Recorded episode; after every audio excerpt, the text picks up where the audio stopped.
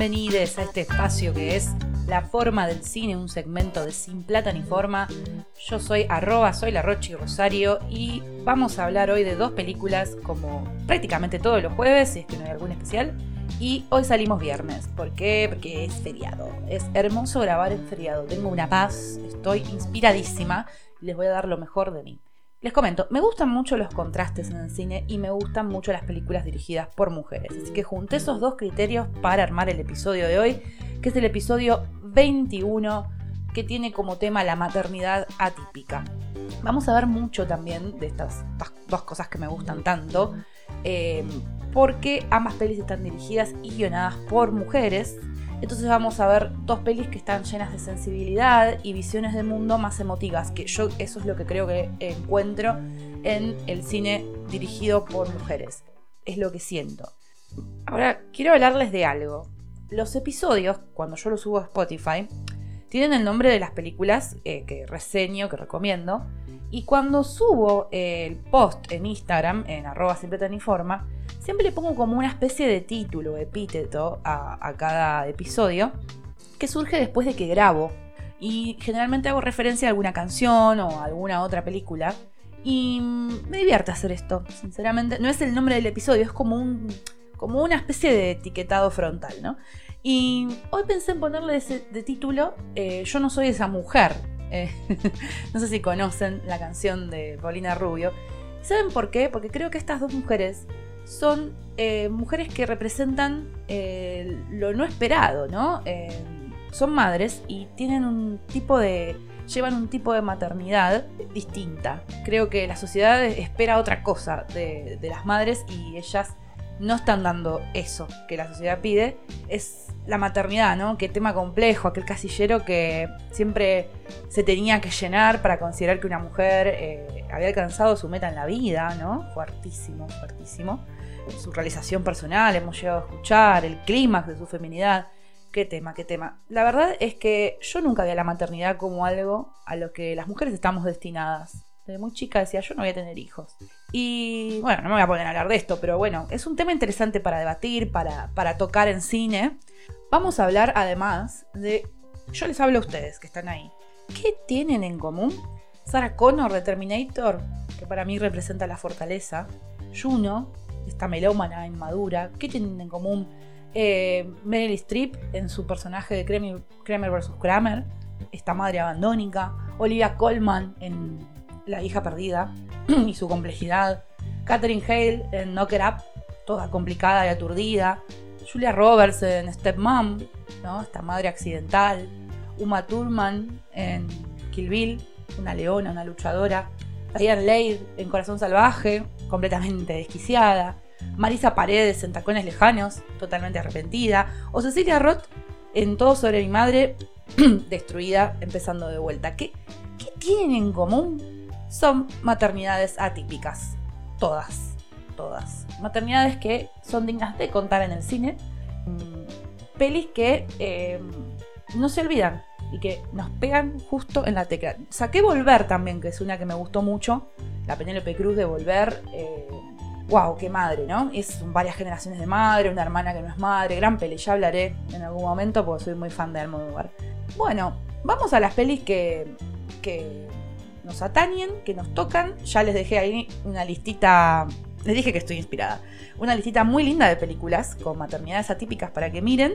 Em, y vamos a hablar de las pelis de hoy. Las pelis de hoy están. Una es un hitazo de Netflix.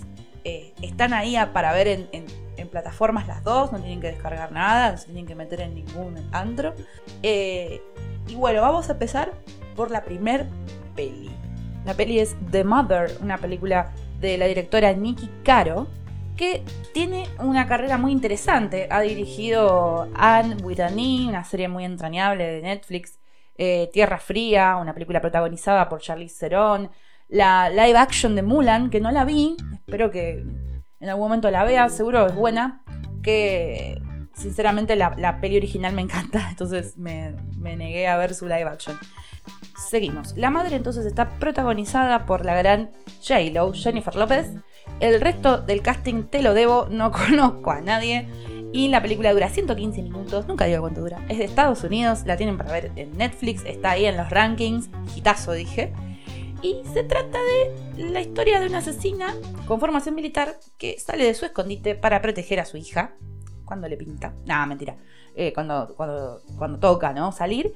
Y eh, la persiguen unos eh, criminales sedientos de venganza. Gracias, Film Affinity. Bien, esto es así a grandes rasgos de qué se trata la película. Y les voy a contar un poco lo que, me, lo pasó a mí con la película y por qué la recomiendo. Primero, siempre viene bien, ahora que estamos en fin de XL, sentarse a ver una peli de acción, relajarse, olvidarse de la profundidad simbólica de, cualquier cosa, ¿no? Sentarse ahí con unos mates, unos bizcochitos y ver una buena peli de acción nunca falla. Los clásicos nunca fallan. O sea, la, acción buena, buena, nunca falla. Esto va para todo el género. Eh, bien, eso por un lado. Eh, les cuento entonces. Eh, tiene una protagonista que se llama La Madre. Eso es lo gracioso. No, se, revela nunca el nombre de la protagonista. Y eh, es la clásica peli que te deja sin aliento. Tiene tres actos así muy, muy bien armados. conocemos entonces a, esta J-Lo, que es una persona de interés, está buscada. Y a Zoe, que es su hija. Cuando arranca son una. O sea, está ella embarazada. Ella, ella embarazada eh, la madre embarazada este, empieza a los tiros eh, y está ahí nomás de parir, es una locura. Arranca, digamos, a los ponchazos, está buenísima, te deja sin aliento. Y em, lo, que, lo que sigue es esta maternidad eh, atípica. ¿Por qué? Porque j tiene que renunciar a la maternidad activa, por las circunstancias en las que ella vive. sigue, digamos, el primer giro, ¿no? Que se resuelve efectivamente para después esperar otro segundo giro. Eso me gustó también que eh, no es solo un conflicto central, sino que hay otro conflicto más, que, bueno, siéntense, mírenla y después ven. Em, a mí me gustó que el mensaje está direccionado a las maternidades porque salió en vísperas del Día de la Madre en el hemisferio norte. Acá en Argentina eh, todavía no tuvimos el Día de la Madre, es en octubre. Y el mensaje está direccionado ahí, está, está muy claro, no es nada, no es muy profundo. Después ustedes me dirán qué opinan de ese mensaje. Ella básicamente es, esa típica, mm, el típico personaje rudo que se va como lentamente redimiendo y que eh, tiene que tragarse el amor, se esconde, entonces no sabe dar buenas muestras de afecto, sino que demuestra eh, su amor cuando la cosa se pone difícil y tiene que salir a bajar a la caña de los mafiosos o los asesinos.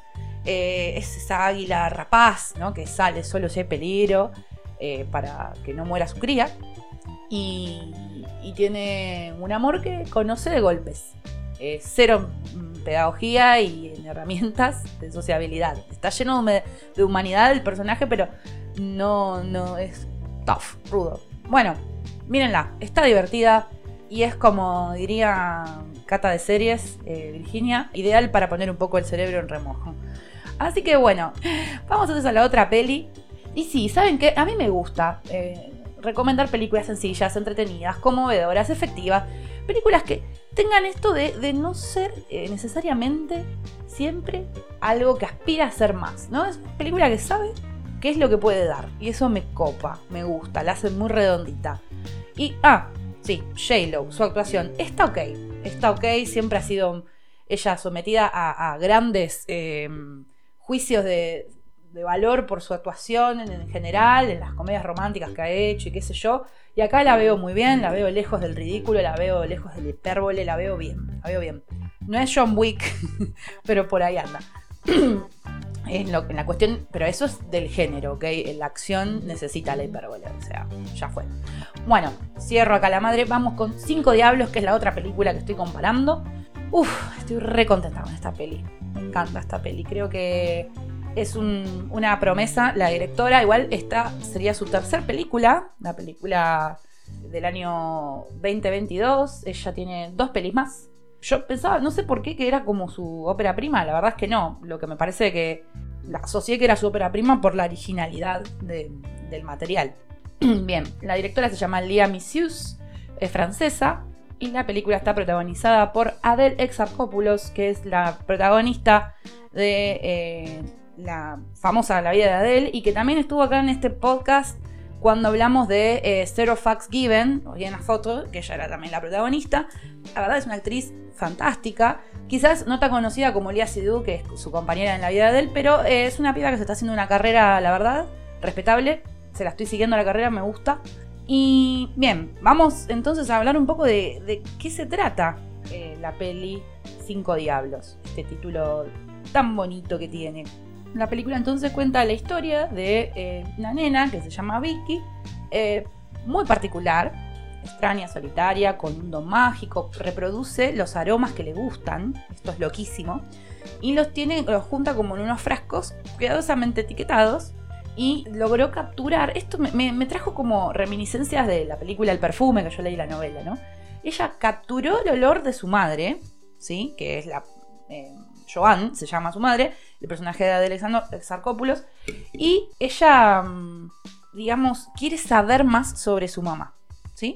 En un momento eh, la trama se complica cuando llega la, hermana de su padre, o sea, su tía, que se llama Julia, y a ella no le gusta nada, esta chica, Julia, y eh, Vicky también busca reproducir el olor de ella, y eh, a través de ese olor transportarse a los recuerdos oscuros que tiene Julia. O sea, fíjense qué compleja esta sinopsis. La verdad es que qué originalidad pensar esto de que una persona se puede, se puede conectar con los olores eh, a los recuerdos, ¿no? Por eso dije la cuestión sinestésica, endorfínica, ¿no? Si existe esa palabra, ¿no? La cuestión de el olor, la endorfina, ¿qué, evoca un olor, ¿no? Es una película para ver un par de veces. Yo eh, me recontra dejé llevar. De hecho, esta sinopsis más o menos la, dije leyendo por ahí.